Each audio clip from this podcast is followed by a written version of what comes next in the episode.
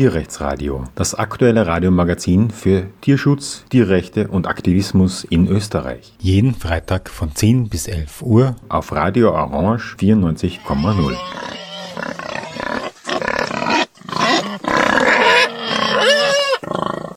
Ja, willkommen zum Tierrechtsradio.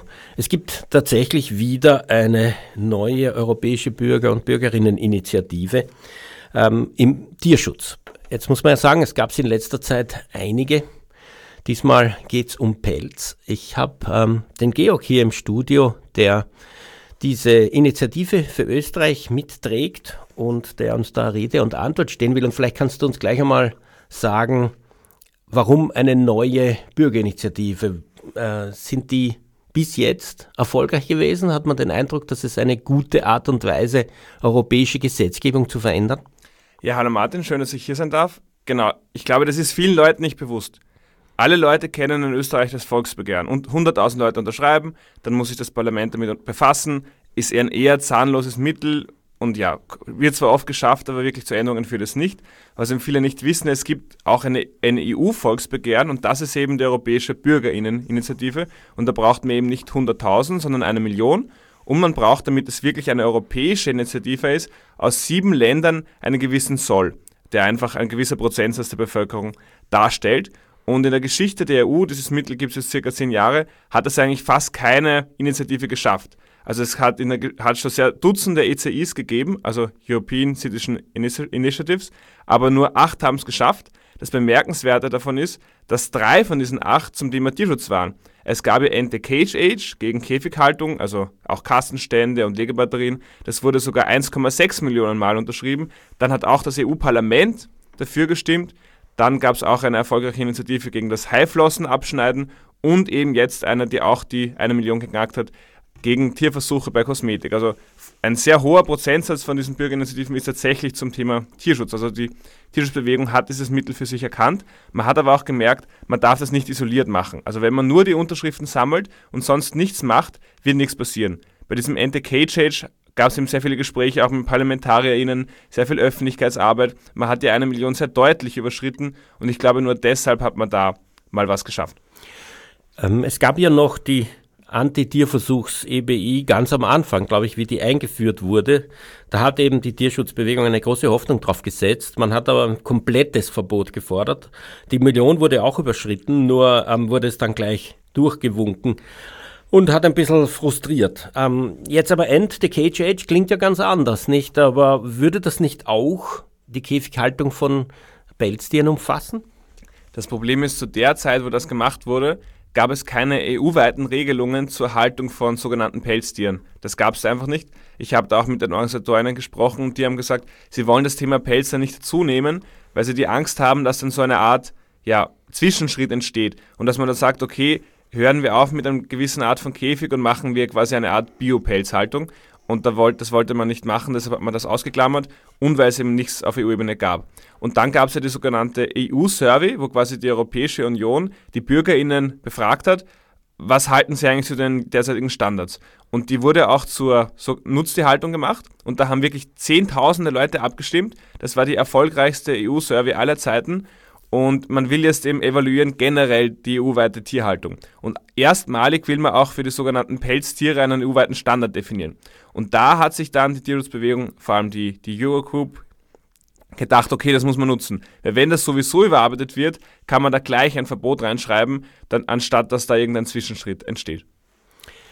Die Schweiz ist ja, was direkte Demokratie betrifft, unser aller Vorbild.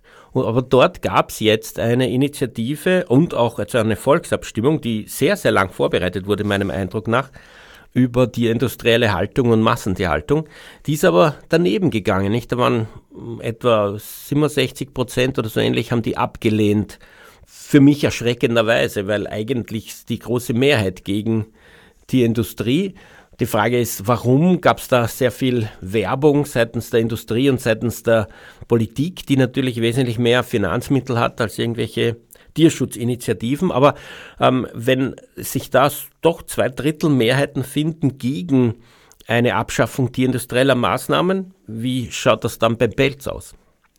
Ja, kurz noch in der Schweiz ist das wirklich erschreckend. Man hat sechs Jahre lang hat die Kampagne gedauert, man hat auch 100.000 Unterschriften sammeln müssen und es war einfach so letztlich, dass die Gegenseite mehr Geld hatte. Also die großen Supermärkte waren auf der Gegenseite, die, sogar die Arbeitnehmerverbände, natürlich auch die Wirtschaftsverbände, alle Bauernverbände, alle konservativen Parteien, die größer sind als die linken und grünen Parteien und generell haben die Bauern einfach sehr stark mobilisiert, wieder einmal. Die Organisatoren haben mir trotzdem gesagt, es hat sich ausgezahlt, weil einfach so viel über das Thema berichtet wurde. Es, also es gibt keine Möglichkeit, meinten sie in der Schweiz, um so viel Diskussion, so viel Medieninteresse zu generieren. Jedes Medium musste quasi darüber berichten, weil man kann ja nicht über so eine Initiative nicht berichten. Genau, wenn man einfach nur eine Tierschutz-Kampagne macht, können Sie sagen, zu wenig relevant. Aber so etwas zwingt quasi, erzwingt eine Art Diskussion in Berichterstattung. Und es gab viele Themen, Stichwort Frauenwahlrecht, die sehr oft abgestimmt wurden, bis sie dann erfolgreich waren. Und in der Geschichte der Schweiz waren auch nur elf Initiativen erfolgreich. Also nur, ja, sehr, äh, nein, 25 Prozent, 25 Initiativen waren erfolgreich, was nur 11 Prozent waren. Also die wenigsten sind erfolgreich und stoßen trotzdem eine Diskussion an. Genau, und nochmal zur ECI. Das muss eben nicht wie bei uns vom EU-Parlament äh, behandelt werden, sondern von der Kommission, quasi von der EU-Regierung, könnte man sagen. Aber natürlich ist das Parlament auch aussagekräftig. Kommen wir also zu der EBI bezüglich Belz. Was ist da jetzt konkret die Forderung, die man unterschreibt? Die erste konkrete Forderung ist ein komplettes Verbot der Haltung von Tieren wie Nerze, Füchse, Marderhunde, Chinchillas, nur um aus ihnen Pelz zu machen. Und das zweite ist dann ein Verkaufsverbot in der Europäischen Union. Das wäre aber dann auch gleichbedeutend mit einem Importverbot. Also man sagt ja oft, okay, bei uns kann man es verbieten, wie in Österreich, aber es wird immer noch eingeführt, zum Beispiel aus China. Aber auch diese Importe, diese leidigen Importe, die wir auch in Österreich seit über 20 Jahren nicht wegbekommen haben, die wären dann auch ähnlich Geschichte. Unterschreiben kann wir, das sollten wir wahrscheinlich im Laufe der Sendung mehrmals sagen, äh, unter anderem auf der Webseite pelzfrei.vgd.at und als österreichisch wahlberechtigter Bürger bzw. wahlberechtigte Bürgerin muss man nur den, die Nummer des Passes angeben. Das heißt, man muss den Pass sozusagen parat halten, aber man kann es online machen. Genau, und es geht auch die Nummer vom Personalausweis. Also wer einen Personalausweis hat, es geht auch die Personalausweisnummer. Wenn jetzt jemand fragt, warum ist diese große Hürde, das legt leider jedes Land selber fest. Man darf zwar in Österreich schon ab 16 da abstimmen, weil man auch mit 16 wählen darf, aber zum Beispiel in Deutschland braucht man nur Name und Anschrift. Der Vorteil, könnte man sagen, in Österreich ist, dass so die Stimme ziemlich sicher gültig ist. Während in anderen Ländern gibt es immer sehr viele ungültige Stimmen. Dazu kann man eigentlich auch gleich kommen. Man braucht eben die eine Million. Die Erfahrung hat aber gezeigt, dass man eigentlich 1,2, 1,3 Millionen benötigt, weil so viele ungültig sind. Weil da wird in manchen Nationalstaaten wie Frankreich oder Deutschland, da wird mit Stichproben gearbeitet. Und wenn quasi in dieser Stichprobe sehr viele ungültige sind, wird das einfach auf die gesamten Stimmen hochgerechnet.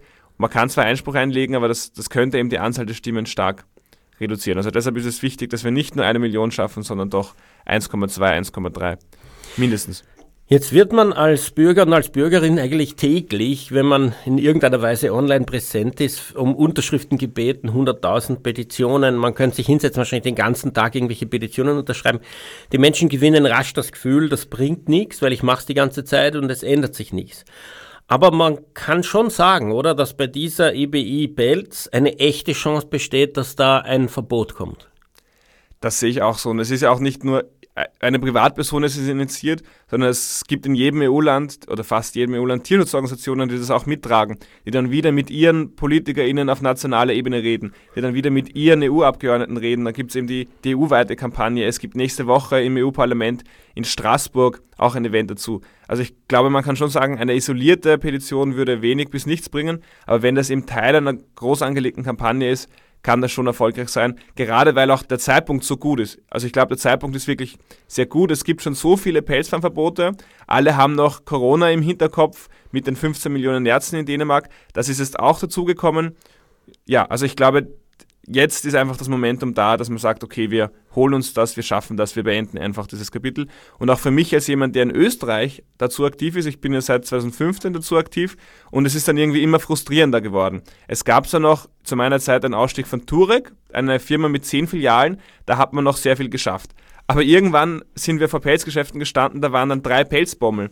Und ich habe mich dann gefragt, demonstriere ich jetzt wirklich gegen drei Pelzbommel? Und also die Geschäfte wurden immer kleiner, die großen Firmen schafften mal alleine aus Österreich nicht zum Umdenken zu bewegen. Deshalb ist es für mich auch motivierend, weil man jetzt endlich wieder aus Österreich was gegen Pelz machen kann. Wir können ja als Österreich alleine nicht das, den Verkauf verbieten, obwohl wir die Mehrheiten hätten, obwohl wir es politisch schaffen würden, aber es geht einfach rechtlich nicht. Und jetzt ist da auch diese Chance. Also ich glaube auch aus österreichischer Sicht sehr wichtig, dazu unterschreiben, damit dieses leidige Thema Pelz endlich verboten ist. Und hier hat man einen Mechanismus. Bei einer Firma ist es immer so, naja, wenn die Firma nicht will, wie bei Kleiderbauer, ist es sehr schwierig, die kann stur bleiben, aber auf politischer Ebene geht es so nicht. Also wenn da genügend Druck da ist, wenn es genügend Aufregung gibt, wenn es genügend Unterschriften gibt, wird das verboten werden und das gibt mir sehr, sehr, sehr viel Hoffnung. Ja, man sollte auch als äh, Bürger und Bürgerin, wenn man unterschreibt, nachschauen, was das ist. Ist das jetzt eine Petition, die einfach nur ein Aufruf und eine Willensbekundung ist, oder ist das eine formale Petition? Sowas gibt es ja auch politisch auf allen Ebenen. Man kann auch im Landtag zum Beispiel oder im Rathaus in Wien eine formale Petition abgeben, die dann in den Petitionsausschuss kommt und auch behandelt werden muss. Und da zählt eine Unterschrift wesentlich mehr als einfach nur als Willenbekundung. Und in dem Fall ist das, wenn man so will, eine ganz formale Petition an die EU-Kommission, ähm, wo jede Stimme tatsächlich zählt und wirklich einen Unterschied macht, im Gegensatz zu einer einfachen Meinungsäußerung. Mein Eindruck ist auch, dass diese formalen Petitionen sehr viel schaffen können. Es gab in Wien eine Petition zur Abschaffung der Fuchsjagd, die hatte quasi nur 500 Unterschriften, hat aber trotzdem zu einer breiten Berichterstattung geführt und es wird wirklich das Jagdgesetz geändert. Nicht ganz so, wie es der Initiator wollte, aber es gibt es eine echte Änderung. Oder ich selber habe mal eine zu den Fiakern eingebracht. Das hat mir zwar auch eine Klage eingebracht, aber auch da gab es eine sehr breite Diskussion und eine äh, eigentlich bundesweite Diskussion über ein Verbot der Fiaker. Also die bringen wirklich was, weil es die Politik zum Reagieren zwingen und sie dann Stellung nehmen müssen. Vor allem würde ich immer dazu aufrufen, direktdemokratische Mittel zu verwenden. Ich meine, wir sind meistens darauf reduziert, irgendwo zu protestieren und mit irgendwelchen Plakaten zu wacheln. Aber es gibt ein bisschen noch die Möglichkeit, abseits der reinen repräsentativen Demokratie auch direktdemokratische Mittel zu nutzen. Und die EBI ist eine, ein solches Mittel und möglicherweise gar nicht so ein schwaches. Das werden wir erst sehen, wenn diese ähm, EBIs alle Geschichte sind und äh, wir dann analysieren können, was ihre Erfolge waren. Und äh, wie gesagt, bei dieser einen bin ich zuversichtlich. Wie schaut es eigentlich aus? Wer trägt die eigentlich? Wer hat die initiiert? Wo kommt diese Initiative her? Ja, das die Eurogroup for Animals, man könnte jetzt überspitzt formuliert sagen, das ist quasi die, die Tierschutzlobby in, in der EU, in Brüssel. Genau, die ist der Initiator. Aber auch die Fair Free Alliance, das ist ein weltweiter Dachverband eben gegen Pelzfarmen, gegen den Pelzverkauf, die tragen das auch mit. Und der VGD ist weder bei der Eurogroup noch bei der Fair Free Alliance, aber wir wurden trotzdem eingeladen und ausgewählt, da mitzuwirken, weil sie quasi unseren Track Record, also unsere Geschichte kennen, wie viele Unterschriften wir sammeln können und haben gesagt, wir sind da ein wichtiger strategischer Partner. Deshalb sind wir da offiziell dabei. Let's go crazy und verbieten wir die Pelzfarmen in der EU. In der heutigen Tierrechtsradiosendung geht es über eine neue europäische Bürger- und Bürgerinneninitiative im, im Bereich vom Tierschutz. Es gab ähm, mindestens drei, würde ich sagen. Und das ist jetzt die vierte, die äh, sich explizit mit einem EU-weiten Pelzfarmverbot beschäftigt und auch, für Österreich besonders wichtig, einem Handelsverbot für Zuchtpelze. Ähm, unterschreiben kann man sie übrigens bei pelzfrei.vgd.at als österreichischer wahlberechtigter Bürger oder wahlberechtigte Bürgerin ähm, nur mit Angabe von der Nummer des Reisepasses oder eines Personalausweises online.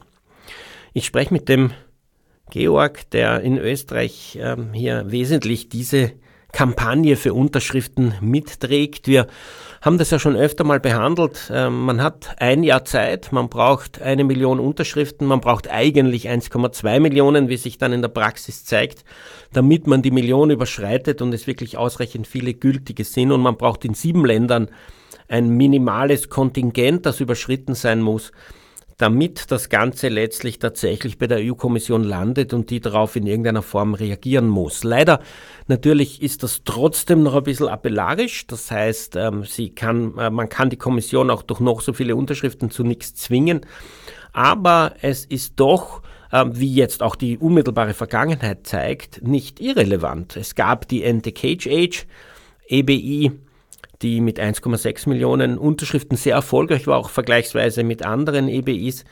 Und ähm, da wirkt es so, als ob sich tatsächlich gesetzgeberisch auf EU-Ebene etwas verändert. Jedenfalls wird abgecheckt, was es momentan für Richtlinien gibt äh, zur Haltung von Tieren in Käfigen und das betrifft auch die sogenannten Kastenstände für Mutterschweine, ja in Österreich ab 2033 verboten werden mit Wermutstropfen äh, zehn Tagen um die Befruchtung und die kritischen Tage um die Geburt.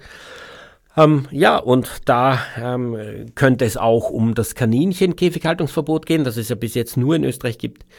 Und ähm, vielleicht auch noch ähm, ein, endlich ein Käfighaltungsverbot für Legehennen und für Wachteln. Ähm, die Serie der EU-weiten, also der Pelzfarmverbote in der EU und eigentlich auch weltweit hat Österreich begonnen.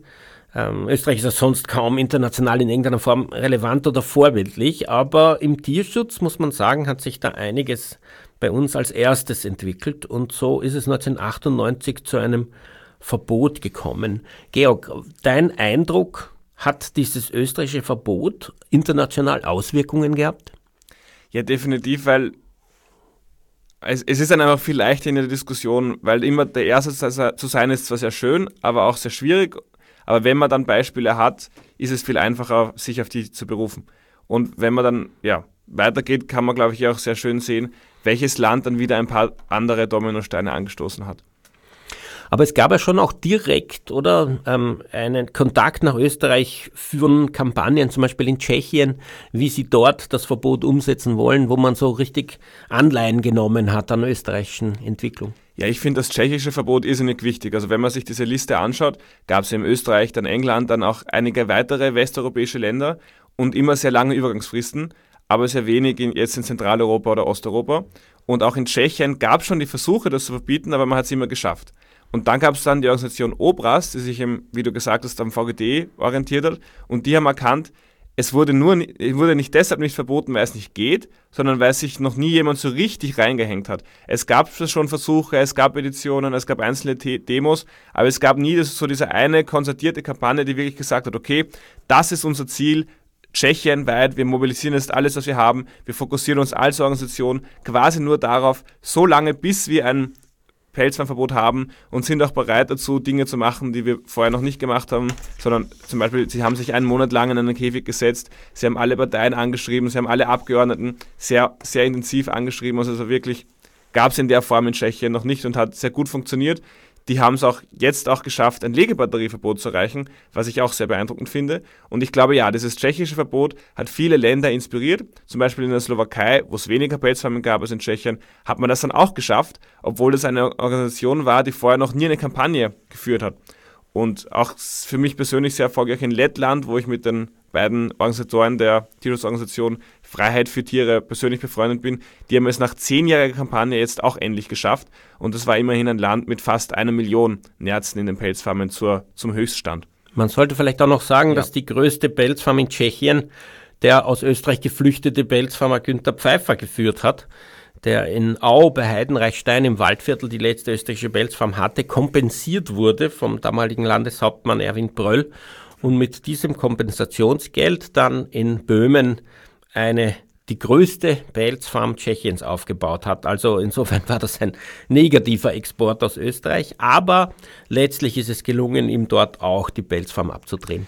Ja, das ist so ein wichtiger Aspekt. Und man hört ja so oft, Verbot ist irrelevant, weil das kommt einfach woanders hin. Deshalb ist es quasi so wichtig, überall dicht zu machen, damit, wenn die Pelzindustrie, wie du formuliert hast, wenn die flüchten wollen, dass es einfach keinen Safe Space quasi für sie mehr gibt, wo sie hinflüchten können. Zum Beispiel, als die Niederlande es verboten haben, da gab es immerhin vier Millionen Nerze jedes Jahr, die getötet wurden, sind sehr viele nach Polen ausgewandert. Und dort gab es dann am Höchststand 8 Millionen Nerze in den Pelzfarmen, bis es da wieder eine Bewegung gab. Und dann wollte man nach Belarus in die Ukraine abwandern oder eine große Firma ist auch nach Bulgarien abgewandert. Jetzt gibt es in Polen fast ein Verbot und sehr großen Widerstand dagegen. Es sind nur noch 300 Farmen übrig von ursprünglich 800. In Bulgarien gab es eine Mega-Farm mit über 100.000 Nerzen, aber die hatte keine wasserrechtliche Bewilligung und wurde jetzt quasi auf Erlass des Landwirtschaftsministers zugedreht. Und das gibt mir auch Hoffnung. Zuerst geht es von Österreich nach Tschechien, es geht von Holland nach Polen, aber überall werden quasi die Schotten dicht gemacht. Und irgendwann könnte man sagen, gibt es nur noch die Importe, aber die Importe werden ja dann auch verunmöglicht durch diese ECI. Und das wäre auch das Schöne, weil ich persönlich denke, dass auch die chinesische Pelzindustrie, die sehr exportorientiert ist nach Europa, dass auch die zusammenbrechen wird, weil sie einfach dann keinen Absatzmarkt mehr hat, wenn, Österreich, äh, wenn Europa wegfällt. Wir haben zehn Jahre nach dem Pelzfarmverbot im Jahr 2008 eine, äh, eine, eine äh, also ein, ein Treffen gehabt, ein internationales, eine Art Konferenz über ähm, die Auswirkungen des österreichischen Pelzfarmverbots. Und da war zum Beispiel jemand aus Finnland, der der Meinung war, es hatte überhaupt keine Auswirkungen. Ähm, dazu muss man aber sagen, dass es tatsächlich eben eine lange Zeit gedauert hat, bis das in anderen Ländern gegriffen hat. Wie 1998 wir verbreitet haben, dass jetzt bei uns die Pelzfarmen geschlossen wurden, war das, hat das, war das ein Erdbeben in der Tierschutzszene, die eigentlich alle weltweit geglaubt haben, sowas ist undenkbar. Ich kann mich erinnern, zahlreiche, also wirklich 100 vielleicht Zuschriften gekriegt zu haben aus aller Welt. Ähm, Glückwunsch, E-Mails, äh, die, die aber auch gesagt haben, sie können sich sowas überhaupt nicht vorstellen und dass das bei ihnen gehen sollte. Und äh, das nächste Pelzfarmverbot war dann 2004, also neun, äh, nicht neun, sechs Jahre erst danach. Genau, und ich glaube, denselben Effekt, den das österreichische Verbot damals hatte, hatte eben das tschechische Verbot in der jetzigen Zeit, weil die Leute, die waren im 98 nicht aktiv, aber viele Leute, die jetzt noch aktiv sind, waren da auch schon aktiv und da haben sie quasi selber nochmal miterlebt. Weil meine Erfahrung ist, wenn man eine Kampagne aus der Vergangenheit mitbekommt, hat das nie denselben Effekt, als wenn man das direkt miterlebt, weil man irgendwie das Gefühl hat, okay, wir haben das wirklich gemacht, hat das wirklich funktioniert. Aber wenn man mal anschaulich steht, sieht, wie das funktioniert, ist es ganz was anderes. Oder zum Beispiel in, in Litauen, wo es noch zwei Millionen Nerze in den Farmen gibt, gibt es jetzt auch eine sehr intensive Kampagne und der hat damit begonnen, dass die Kampagnenleiterin ein Video gemacht hat in einer leeren tschechischen Pelzfarm, was natürlich sehr kraftvoll war, wo sie bei den leeren Käfig reinsteht und sagt, okay Leute, so schaut es in Tschechien aus und in ein paar Jahren wird es in Litauen auch so ausschauen. Also es ist wirklich ein sehr starkes Momentum und meines Wissens gab es auch dann sehr viel Beratung dann von Tschechien in anderen Ländern und man war da auch sehr hilfsbereit und hat den Leuten sehr, sehr stark geholfen. Ja, apropos leere Farmen, man hat ja sonst im Tierschutz oft so ein bisschen Bauchweh bei den Reformen, dass man sich denkt, boah, es ist zum Beispiel die, die Mutterschweine ähm, und die Kassenstandhaltung, äh, da hat man eine Übergangsfrist von 21 Jahren und dann kann man sie noch immer äh, ein paar Tage jedenfalls pro Zyklus in den Kassenstand stecken. Wie wir jetzt wissen, sind es 16. Und äh, das heißt, also ein Kassenstand kann noch immer in der Bucht stehen. Was natürlich einen riesen Unterschied macht, weil die Kontrolle, wann das jetzt offen ist und wann nicht, nicht so einfach ist. Also immer mit Bauchweh. Nur beim Pelzfarmverbot war das tatsächlich ein absolutes Verbot. Da ist es nicht um eine bessere Haltung gegangen, da gab es keine Ausnahmen und nichts. Und tatsächlich gibt es viele Stellen ähm, jetzt in Österreich, die einem da irgendwie noch ein bisschen sentimental einholen, wenn man damals dabei war. Zum Beispiel, wenn man von Mattersburg nach Eisenstadt fahrt, gibt es ähm, in der Richtung auf der rechten Seite neben der Autobahn eine große Wiese, wo immer, diese Pelzfarm gestanden ist. Wenn man da vorbeifährt, hat man sie immer stehen gesehen. Auf dieser Pelzfarm äh, sind Aktivisten und Aktivistinnen gesessen am Dach, sind beschossen worden vom Farmer, der tatsächlich mit einem Gewehr dort raufgegangen ist. Und diese Pelzfarm gibt es nicht mehr. Das ist alles jetzt eine grüne Wiese oder ein Wald. In Franzens, das ist direkt äh, südlich von Aldensteig, diesem Truppenübungsplatz, es war früher sogar Teil des Truppenübungsplatzes und es durfte dann doch wieder äh, besiedelt werden, beziehungsweise wurden die Leute dort nie ganz ähm, entfernt.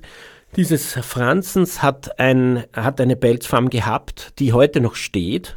Das sind so ähm, diese typischen Pelzfarmen langen Reihen, aber aus Beton gebaut und ist jetzt als ein Stauraum genutzt. Aber man sieht, wenn man reingeht, noch an der Wand die Spuren von den Käfigen. Man sieht noch das Drahtgitter, ähm, das dort äh, durch seinen Schmutz sozusagen Schatten hinterlassen hat. Ähm, dann besonders bewegend finde ich auch die allerletzte Pelzfarm, die auch die größte in Österreich war, mit ungefähr 6.000 bis 9.000 Nerzen in Au bei Heidenreichstein. Wenn man dort hingeht, wo sie gestanden ist, ist das jetzt seitdem unberührt. Es sind offensichtlich die Käfige entfernt worden. Die hat wahrscheinlich der Besitzer nach Böhmen äh, ver verbracht. Aber die, äh, das, also dieses äh, Areal ist jetzt zugewachsen äh, mit, äh, mit Bäumen. Und dort steht noch diese kleine Holzhütte, in der die Nerze vergast worden sind. Also man sieht auch jetzt noch die Catcher drin, wenn man diese Hütte, wenn man also durch diesen Dschungel sozusagen dorthin geht und die Hütte öffnet, sieht man jetzt noch so Catcher, mit denen diese Nerze gefangen wurden und dann die Kisten, in denen sie vergast wurden. Aber es wird jetzt sozusagen alles von der ähm, Natur zurückgeholt und es wächst zu und diese Hütte wird demnächst einbrechen und dort dann äh, wird, werden seine Innereien langsam verrotten. Und ähm, am Ende dieser Farm war so eine große Villa, die diesem Pelzfarmer gehört hat. Sie wirkt jetzt so, als würde sie leer stehen. Wie ich dort war vor drei Jahren, ist eine ältere Frau auf einem Bankerl vor dieser Villa gesessen.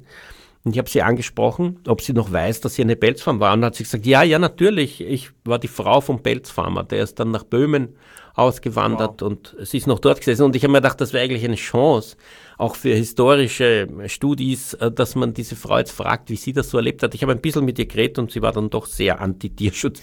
Und dann habe ich nicht, bin ich nicht näher darauf eingegangen. Sie war natürlich auch schon sehr alt, aber sie dürfte scheinbar dort geblieben sein, während ihr Mann nach Böhmen gegangen ist. Jedenfalls die Villa ist noch immer bewohnt, nur das Areal wirkt wirklich so, als wäre es seit 1998, seit dem Verbot, nicht mehr betreten worden. Ja, das sind wirklich irgendwie so Mahnmale, die in der Landschaft stehen. Vielleicht sollte man fast sogar eines erhalten, wirklich so als Mahnmal und Denkmal gegen die Pelzindustrie. In Litauen sehe ich von einer Tierschützerin alle paar Wochen immer so Postings, dass Pelzfarmen zum Verkauf stehen. Also alle paar Wochen wird eine verkauft. Es gibt auch einzelne Beispiele, wo jetzt Bauern jetzt Äpfel anbauen oder Gemüse anbauen in den leeren Pelzfarmen. Also da gibt es langsam eine Transformation. Ja, das habe ich auch in Finnland erlebt, dass mhm. jemand ähm, dort statt der Pelzfarm jetzt äh, Tomaten anbaut in großen, riesengroßen Treibhäusern. Also ja, es gibt Alternativen. Ähm, ich ähm, habe hier noch eine Karte von mir, die man im Internet einsehen kann unter pelzfrei.vgd.at. Das sind die Pelzfarmverbote weltweit und da sieht man das in Europa. Ich lese da so kurz die, die Liste vor. Also mit Österreich äh, und dann ähm, Großbritannien inklusive Nordirland, Schottland und Wales, Slowenien, Mazedonien, Kroatien, Luxemburg, Tschechien, Serbien, Niederlande, Belgien, Norwegen, Bosnien-Herzegowina, Slowakei, Estland, ähm, Irland, Frankreich, Italien, Malta und eben auch noch Lettland, wo bereits Verbote beschlossen sind und bei den meisten davon schon in Kraft. Ähm, und dann gibt es noch in Polen, Litauen, der Ukraine und Montenegro ähm, Verfahren, wo abzusehen ist, dass solche Verbote kommen werden. Zusätzlich noch in Schweden, Ungarn, Spanien und Dänemark eine Einschränkung der Pelzfarmen und in Japan, der Schweiz, Deutschland und Bulgarien eine Einstellung, also ein Ende der Pelzfarmen ohne einem expliziten Verbot. Man bekommt das Gefühl, in ganz Europa gibt es das fast eh nirgends mehr. Wenn ich jetzt diese Karte anschaue, fehlt eigentlich nur Portugal, Albanien, Griechenland, Rumänien ähm, und Finnland. Wobei Finnland wahrscheinlich das Schwierigste wird? Finnland wird sicher sehr schwierig. Ich habe mir auch die Zahlen nochmal angeschaut. In Finnland stehen immer noch 700 Farmen und in, in Polen 300. Also das sind die beiden Länder, wo noch am meisten Farmen stehen. In Bulgarien gab es eben die Megafarm, die geschlossen hat. In Litauen gibt es einige Dutzend, aber so rein zahlenmäßig sind die zwei noch übrig. Es ist ja sehr schwer geworden, seriöse Zahlen zu bekommen, weil Corona für so starke Verwerfungen gesorgt hat und für so einen starken Rückgang gesorgt hat. Also die Zahlen, die wir haben, ist, dass es vor Corona, also 2019, noch 27 Millionen Nerze gab, die jedes Jahr für einen Pelz getötet wurden. Zu Finnland habe in ich der EU. In der Europäischen Union, genau. Und Dänemark mit seinen 15 Millionen war, hatte 40 Prozent quasi aller Nerze, die getötet werden. Zu Finnland habe ich mir auch noch sagen lassen, ähm, vom, vom Christo aus Finnland, der Aktivist dort, dass die Koalition besteht aus fünf Parteien und drei von den Parteien sind eh für ein Pelzfernverbot, aber eine kleine äh, quasi wirtschaftsliberale Partei und eine rechtspopulistische Partei, die blockieren das. Und solange nicht alle fünf da dafür sind, geht es nicht. Genau, also scheinbar, aber zum Beispiel die große sozialdemokratische Partei in Finnland ist eh auch schon für ein Verbot. Also vielleicht ist dann nach der nächsten Wahl in einer anderen Konstellation da die Chance. Bemerkenswert ist auch, wenn man sich die Karte anschaut, quasi das Dashboard, wo haben schon Leute unterschrieben für die ECI, ist es ein komplettes Nord-Süd-Gefälle. Also quasi in, in südlichen Ländern gibt es teilweise noch fast gar keine Unterschriften, aber in Finnland gibt es schon die 600-fachen Unterschriften, die benötigt sind.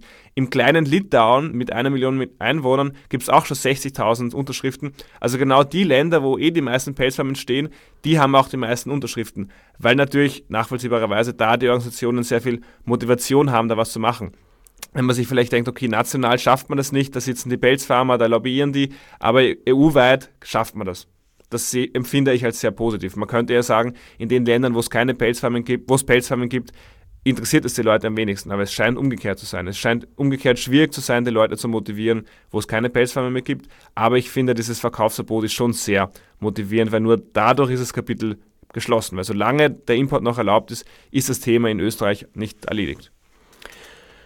Es ist ja auch nicht nur die EU. Ich meine, Großbritannien ist aus ja. der EU ausgetreten und sie haben ihr Pelzfarmverbot gemacht, während sie noch drin waren. Vom Standpunkt des Tierschutzes ist dieser Austritt ein riesiger Schaden, weil Großbritannien ein großer ähm, Alliierter war im, äh, im Kampf von, äh, gegen Tierquälerei genau. und der Verbesserung der Tierschutzstandards. Aber wir haben jetzt mit Großbritannien und Norwegen und Serbien und Montenegro, ähm, also Länder, die außerhalb der EU stehen, aber Verbote haben, laut dieser Liste, und die Schweiz, die es abgeschafft hat und auch nicht in der EU ist. Ja, außerhalb der EU ähm, gäbe es dann noch äh, die Ukraine, die hier angeführt wird, als etwas, wo ein parlamentarischer Prozess gerade läuft. Weißt du was da davon? Das ist auch nur meine Information von der Fair Free Alliance. Weitere Infos dazu habe ich auch nicht. Natürlich kann man davon ausgehen, dass das momentan ruht, aber die Frage ist dann generell, wenn man die Ukraine dann neu aufbaut, wie wird dann die Landwirtschaft aufgezogen? Wird es wieder so sein wie vorher mit den Megativfabriken oder baut man das gleich anders, anders auf? Also da wird es dann auch viel Hoffnung geben und wahrscheinlich auch viel Arbeit dann, wie wird die Landwirtschaft in der Ukraine wieder aufgebaut? Ja, und ähm, die internationale Unterstützung nicht nur für den Wiederaufbau, genau. sondern auch für die Tierschutzorganisationen dort.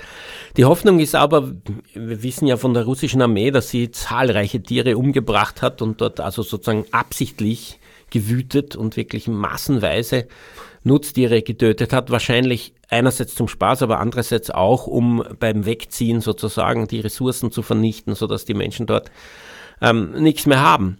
Aber wenn die Ukraine dann in die EU kommt, wäre es eh super, wenn es bis dahin schon das Pelzformverbot gibt, weil dann werden sie sich dann natürlich anschließen müssen und das auch tun, weil sie ja eben hoffentlich auch tatsächlich in die EU eintreten werden und wollen. Ja, warum eigentlich meinst du, ist das so ein schwerwieg, äh, schwerpunktmäßig europäisches Phänomen, dieses Pelzfarmverbot? Wenn man sich das anschaut, ist auch ein bisschen so angeführt, dass es andere Länder gibt, also Japan zum Beispiel, wo keine Pelzfarmen mehr sind, die offensichtlich abgedreht wurden. Und dann in den USA, Kalifornien gibt es also ein bisschen was und Neuseeland. Aber ähm, sonst scheint das halt in erster Linie ein europäisches Phänomen zu sein. Wobei man sagen muss, dass in Europa ja schon, also Europa war der, der Hauptproduzent von Pelz lange Zeit. Ja, ist es nicht irgendwie ironisch, quasi Europa ist da, der Ausgangspunkt davon und jetzt scheinbar auch wieder der, der Endpunkt davon. Und was mir auch lange vielleicht nicht so bewusst war, diese ganzen Modelabels, die ja extrem stilprägend sind, die sitzen trotzdem fast alle in Europa, auch wenn jetzt wirtschaftlich Europa nicht die größte Macht ist. Sehr viele Luxuslabels sitzen in Frankreich, sitzen in, in, in Italien. Was sind die wichtigsten Modemessen? Es sind die Milan Fashion Week und die London Fashion Week oder die, die Paris Fashion Week. Also das ist quasi auch der Epizent, das Epizenter der globalen Modeindustrie.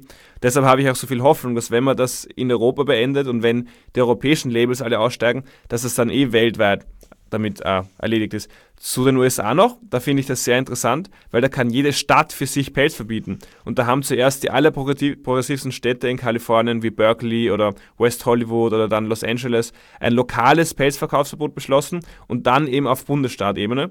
Und Kalifornien ist generell, die haben sehr progressive Tierschutzgesetze. Die haben sogar ein Importverbot für Käfigeier, was ja Österreich nicht hat. Genau, also das, das ist da auch immer ein, ein Hoffnungsträger, Kalifornien. Und auch das ist stilprägend durch, durch Hollywood. Ja, also ich, ich glaube, es ist sehr wichtig, dass so, so stilprägende Länder, dass die das anfangen, weil das dann eh sich ausbreiten wird auf den Rest.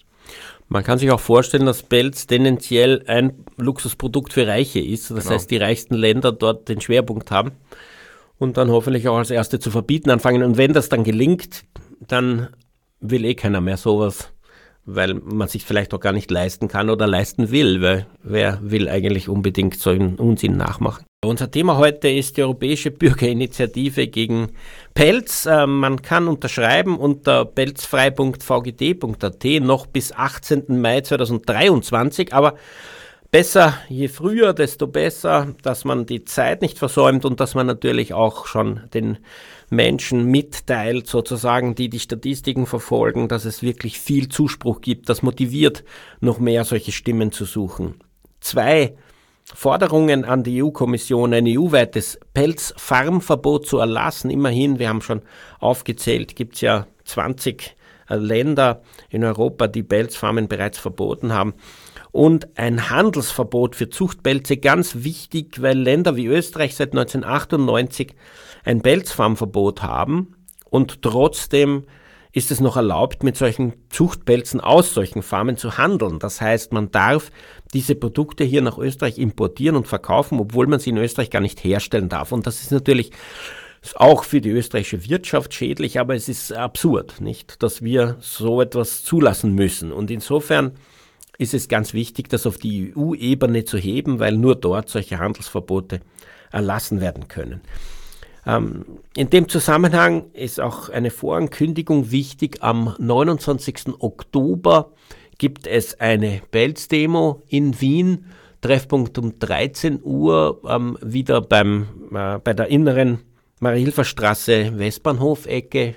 Start um 13.30 Uhr von dem Demo-Marsch von dort in die Stadt hinein, wie es eigentlich jedes Jahr stattfindet. Davor gibt es übrigens, sollten wir auch nicht vergessen, von 20. bis 23. Oktober den 8. österreichischen Tierrechtskongress in Wien. Man kann sich da natürlich noch anmelden. Unter tierrechtskongress.at findet man alle Informationen dazu. Ähm, stattfinden tut das in der Schottenfellgasse im Skydome direkt bei der Marilfer Straße in Wien. Ähm, unbedingt also diese Chance nutzen, sich updaten zu lassen über die Aktivitäten in der Tierschutz- und Tierrechtsszene. Schwerpunkt Österreich ähm, ist diesmal wieder ein österreichischer Kongress, aber alle paar Jahre kommt auch ein internationaler. Aber trotzdem kommen Leute auch aus dem Ausland, die ähm, über ihre Ent über Entwicklungen referieren. Ähm, der Kongress findet auf Deutsch statt. Ja, zurück zu unserem Thema der europäischen Bürger- und Bürgerinneninitiative gegen Pelz. Wir haben schon davon gesprochen, dass Österreich äh, vorangegangen ist und als allererstes Land der Welt 1998 so ein Pelzfarmverbot zustande gebracht hat. Alle Farmen mussten schließen. Günter Pfeiffer, der Besitzer der größten Pelzfarm Österreichs, ist dann nach Böhmen marschiert und hat dort äh, eine neue Pelzfarm, nämlich die größte Tschechiens, gegründet, um dann vor ein paar Jahren auch dort ein Verbot sozusagen zu bekommen. Von Österreich aus ist es dann ab 2004 in die Welt gegangen, das Verbot schwerpunktmäßig allerdings äh, in, bei weitem in Europa. Ähm, in Österreich sind auch ähm, die dort gehaltenen Nerze, die eigentlich amerikanische Mink sind, aus den Käfigen teilweise entkommen. Diese Tiere sind durchaus in der Lage, auch wenn sie Zucht Nerze sind, ähm, also in der Freiheit zu überleben. Es hat es eigentlich überall gegeben, glaube ich. Ähm, ist ja auch ein Grund, warum in Neuseeland Opossums herumlaufen, weil die eben dort auch in Pelzfarmen gehalten wurden und entkommen sind und damit ein Havoc ähm, produziert haben in der Natur dort. Ähm, das war diesen Pelzfarmern und Pelzfarmerinnen halt äh, immer schon egal, was sie für Schäden anrichten. Jetzt gab es aber in, äh, in Europa auf jeden Fall ein bisschen einen Widerstand dagegen, dass es solche invasiven Arten wie den amerikanischen Mink, den es in Europa ja gar nicht gibt oder geben sollte, wie der da in die, in die Freiheit äh, kommt, weil er dort natürlich auch den europäischen Nerz verdrängt, was er, soweit ich weiß, im Waldviertel auch erfolgreich gemacht hat. Jetzt haben wir da sozusagen amerikanische Mink. Ähm, wie ist diese Initiative gelaufen? Weil eigentlich ist es ja verboten, invasive Arten wie den amerikanischen Mink in Europa zu halten. Eigentlich ist es ja eine wissenschaftliche Frage. Welches Tier ist invasiv? Wo? Das ist eigentlich eine wissenschaftliche Frage. Aber interessanterweise, sage ich jetzt einmal, in der Europäischen Union ist es eine politische Frage. Da muss quasi die EU-Agrarministerinnenkonferenz, so wie ich verstanden habe, mit einfacher Mehrheit, die kann das festlegen. Und das gab es vor kurzem wieder. Und wie war das, Martin? Ich glaube, zwölf oder 14 AgrarministerInnen haben schon gesagt, ja, der Nerz ist eine invasive Spezies und soll nicht mehr kommerziell gehalten werden. Weil natürlich darf man eine Spezies, die auskommen kann und massiven Schaden an der Natur verursachen kann, darf man die nicht einfach so halten. Und selbst wenn man es vielleicht kein komplettes Verbot über diese Schiene erreicht, kann man dadurch sehr viel höhere quasi Biosicherheitsmaßnahmen erreichen wie doppelte Zäune. Und das könnte schon reichen, um die Pelzindustrie so teuer zu machen, um sie auch ja, zum Ende zu bringen. Ähm, der Verein gegen Tierfabriken in Österreich hat ja dazu auch ein Gutachten erstellen lassen, das also eindeutig belegt, dass im, im Sinne der Definition invasiver Arten, der amerikanische Mink, der da zu zig Millionen wirklich in, in der Europa äh, gehalten wird und wurde, dass der äh, eine invasive Art ist und daher eigentlich nicht gehalten werden dürfte. Aber wie so oft setzt sich dann sozusagen die Wirtschaft, die Industrie mit, mit Gewalt durch, wenn man so will, weil dieses einfach macht ja, und damit Verhältnisse schafft, äh, Realitäten ja. schafft und äh, ständig die Drohung im Raum, nicht, wenn also da ein deutlicher Einbruch in solchen industriell-wirtschaftlichen Komplexen stattfindet, dass dann so eine Bedrohung wäre für den Staat und auf diese Weise äh, ständig die Regierungen am Gängelband führt. Aber es gab eine weitere Bedrohung, bitte. Ja, ich glaube, es ist eh das, was du sagen wolltest. Es gab auch noch eine weitere Bedrohung äh, für die Pelzfarmen, nämlich durch Corona. Es hat sich herausgestellt, dass die Nerze Corona ja erstaunlich gut, ähm, gut unter Anführungszeichen, genauso wie der positive Test nicht besonders positiv, sondern eher negativ ist in Corona, aber jedenfalls besonders gut diese Viren tragen können und auch Angestellte anstecken. Ähm, wie sehr hat das äh, die europäische Pelzindustrie reduziert? Ich glaube, das hat sie irrsinnig erschüttert. Es blieb eigentlich kein Stein auf, den, auf dem anderen. In, in Dänemark, wo wirklich die Pelzindustrie sowas wie ein nationaler Stolz war, wo es 1700 Pelzfarmen gab, die wirklich hochindustriell waren und sehr äh, offensives Marketing hatten. Es gab da das Copenhagen Fur Center, eines der quasi wichtigsten Umschlagplätze für Pelz weltweit. Und ja, die wurden dann alle umgebracht, 15 Millionen Nerze auf einmal. Die Leute waren sehr schockiert, was glaube ich die Öffentlichkeit ein bisschen übersehen hat. Die wurden jedes Jahr umgebracht und die wurden auch vergast, nur halt für ihren Pelz. Nur hat es da halt keinen interessiert. Und das hat ja auch zum Skandal geführt und der Landwirtschaftsminister musste zurücktreten. Aber auch da wurden Fakten geschaffen, die Nerze waren weg. Und es haben sich über 1200 äh, Pelzfarmer angemeldet für Kompensationen. Nur 15 haben gesagt, sie wollen wieder anfangen. Und das ist in Dänemark super, weil das ist öffentlich einsehbar. Und diese 15, die weitermachen, von denen hat keiner mehr als 10.000 Tiere. Also selbst wenn die alle wieder anfangen, sprechen wir da vielleicht von 40, 50.000 Nerzen im Vergleich zu vorher 15 Millionen. Also das hat wirklich da die Pelzindustrie massiv dezimiert und auch das Copenhagen Fur Center hat komplett geschlossen. Also wenn es noch wo eine Pelzlobby gibt, gibt es jetzt nur noch in Finnland, aber nicht mehr in Dänemark. Was auch interessant ist, es gab diese Verbote, die durch Tschechien inspiriert waren und die hatten alle sehr lange Übergangsfristen. Das in der Slowakei 2025, Norwegen 2025, selbst Lettland auch 2027. Aber einige von diesen, sage ich jetzt mal, Corona-inspirierten Verboten, die hatten eine fast sofortige Wirkung. Frankreich hat es verboten, Übergangsfrist bis jetzt. Italien hat es auch schon mit Übergangsfrist 2022 verboten, genauso Irland und in den Niederlanden hat man die Übergangsfrist sogar vorgezogen von 2025 auf 2021. Also wenn man jetzt sagt, die Pelzfarmverbote der mittleren 2010er Jahre hatten alle sehr lange Übergangsfristen, hatten die jetzigen Pelzfarmverbote sehr, sehr kurze Übergangsfristen weil eben Corona Fakten geschaffen hat. Wenn man sowieso alle Nerze tötet, ist es dann viel leichter, ein, ein Verbot einzuführen. Und in Dänemark war es explizit nicht aus Tierschutzgründen. Das war wirklich zu 100% aus Gründen der öffentlichen Gesundheit. Hat aber trotzdem fast denselben Effekt gehabt. Und da denke ich, wäre das sehr, sehr schwierig gewesen, das mit Tierschutzargumenten zu machen. Das sieht man jetzt auch in Finnland, wie schwierig das sein kann. Ich kann mich erinnern, dass in Italien Pelzfarmverbote erreicht wurden. Also ich irre mich vielleicht, aber das erste 2004, das zweite dann 2008 und immer wieder wurde das rausgeschoben und doch nicht gemacht. Und Corona hat dann plötzlich Fakten geschaffen, sehr flott. Ähm, ich kann mich auch an Aktionstage, internationale Tierrechtsaktionstage vom Copenhagen Fur Center erinnern, wo wir dort demonstriert haben mit irrsinniger Polizeipräsenz, die sich mhm. da fürchterlich aufgeführt haben und die Leute bedroht haben. Ähm, es war so ein, also es wurde so aufgebauscht, als wäre das die gesamte, was weiß ich, linke Szene der Welt terrorisiert, das arme Dänemark und so ein wichtiges Copenhagen Fur Center. Aber jetzt ist es auch Geschichte. Also erstaunlich, äh, wie dann doch sowas wie Corona ähm, da solche Änderungen hervorrufen kann. Übrigens in Klammer für diejenigen, äh, die da echt noch liebäugeln mit der Idee, dass da irgendeine Verschwörung der Industrie, also haben sie sich selbst ins Knie geschossen, mhm. wenn sie dieses Corona als Verschwörung erfunden haben, um dann die Pelzindustrie zu äh, schädigen. Da hätte es äh, Tierschützer und Tierschützerinnen hätten das erfinden müssen. Aber ähm, wir haben nur noch vier Minuten. Die Zustände in Pelzfarmen ähm, brauchen wir, glaube ich, jetzt nicht näher schildern. Wir haben das schon öfter angesprochen und äh, man kann sich leicht informieren. Das ist einfach auf einem Drahtgitterboden gehaltene Tiere, ob Fuchs, ob Nerz, ob Chinchilla. Eine Katastrophe für die Tiere. Aber ist es nicht bemerkenswert, Georg, dass ähm, es da absolute Verbote gibt, statt ähm, äh, Forderungen nach Boden- oder Freilandhaltung, was sonst im Nutztierbereich immer kommt. Im gewissen Sinn ist eine Pelzfarm-Kampagne sozusagen die einzige, die mir da jetzt in diesen Zusammenhängen einfällt, die so richtig abolitionistisch ist. Genau, auch die deutschen abolitionistischen Gruppen, die sonst gar keine Kampagnen führen, weil sie das ablehnen, führen Anti-Pelz-Kampagnen, weil das aus ihrer Sicht abolitionistisch ist. Und scheinbar schafft man es, wenn die wirtschaftliche Abhängigkeit nicht so groß ist, weil okay, Fleisch essen die meisten Leute täglich, Pelz kaufen sie, weiß nicht, einmal im Jahr oder alle paar Jahre. Und wenn die wirtschaftliche Abhängigkeit nicht so groß ist, kann man sich scheinbar zu größeren Dingen durchringen. Auch die Alternative, die Alternative zu Fleisch ist vegan, was viele leider immer noch ablehnen. Die Alternative zu Pelzkragen ist einfach genau dieselbe Jacke ohne den Pelzkragen. Und ich glaube, aufgrund dieser vielleicht ein bisschen anderen Umstände ist es einfacher.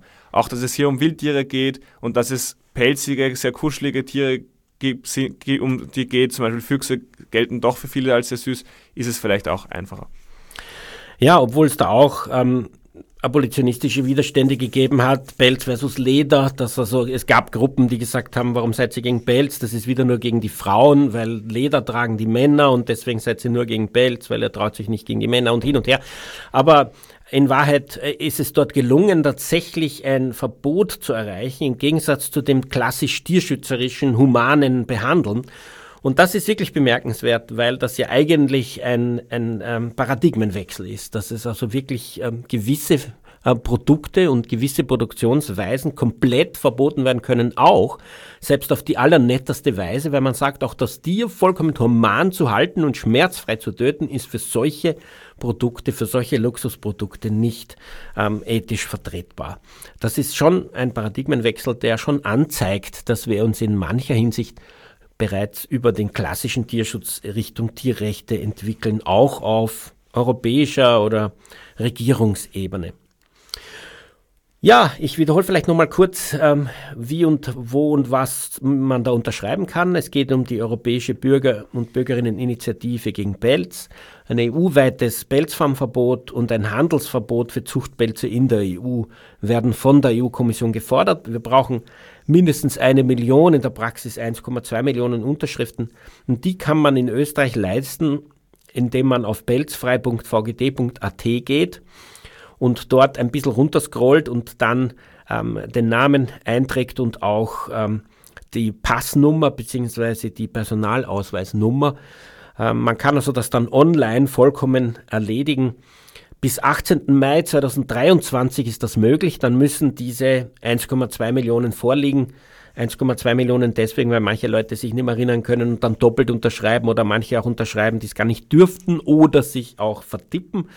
Da können lauter so Fehler entstehen, die eben äh, einen Polster von 200.000 extra Unterschriften brauchen, damit wir uns sicher sein können, dass diese Initiative die Million überschreitet und dann auch wirklich ähm, bei der EU-Kommission landet und behandelt werden muss. Also bis 18. Mai geht es noch, aber es ist auf jeden Fall zu empfehlen, das früher zu machen. Und ähm, diese Pelz-Kampagne zu unterstützen, kann man Einfach indem man am 29. Oktober bei der großen Wiener Pelzdemonstration mitmacht, die ähm, vom Westbahnhof in die Stadt geht und um 13 Uhr dort ähm, ein Treffen hat, bei dem dann diese Demonstration stattfindet. Vielen Dank für den Besuch im Studio, Georg. Sehr gern. Und für die Sendung verantwortlich Martin Balluch. Tierrechtsradio, das aktuelle Radiomagazin für Tierschutz, Tierrechte und Aktivismus in Österreich. Jeden Freitag von 10 bis 11 Uhr auf Radio Orange 94,0.